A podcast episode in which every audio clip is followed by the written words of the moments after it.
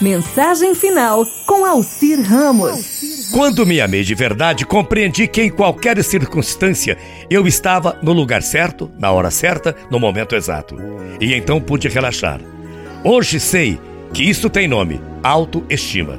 Quando me amei de verdade, pude perceber que minha angústia, meu sofrimento emocional, não passa de um sinal de que estou indo contra minhas vontades. Hoje eu sei que isso é autenticidade. Quando me amei de verdade, parei de desejar que a minha vida fosse diferente e comecei a ver tudo o que acontece contribui para o meu crescimento.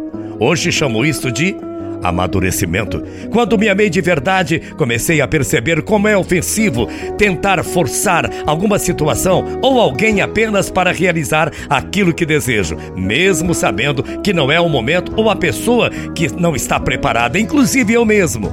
Hoje eu sei o nome disso: é respeito. Quando me amei de verdade, comecei a me livrar de tudo que não fosse saudável. Pessoas, tarefas, tudo e qualquer coisa que me pudesse para baixo, que me colocasse para baixo. De início, minha razão chamou essa atitude de egoísmo. Hoje eu sei que se chama amor próprio. Quando me amei de verdade, deixei de temer o meu tempo livre e desisti de fazer grandes planos. Abandonei os projetos megalômanos de futuro. Hoje faço o que acho certo, o que gosto, quando quero, no meu próprio ritmo. Hoje sei que isso é simplicidade. Quando me amei de verdade, desisti de querer sempre ter razão, e com isso errei muito menos vezes. Hoje descobri que isso chama-se humildade.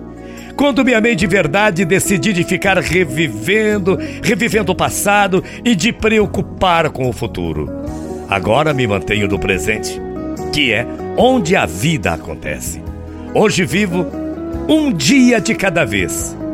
Isso chama-se plenitude.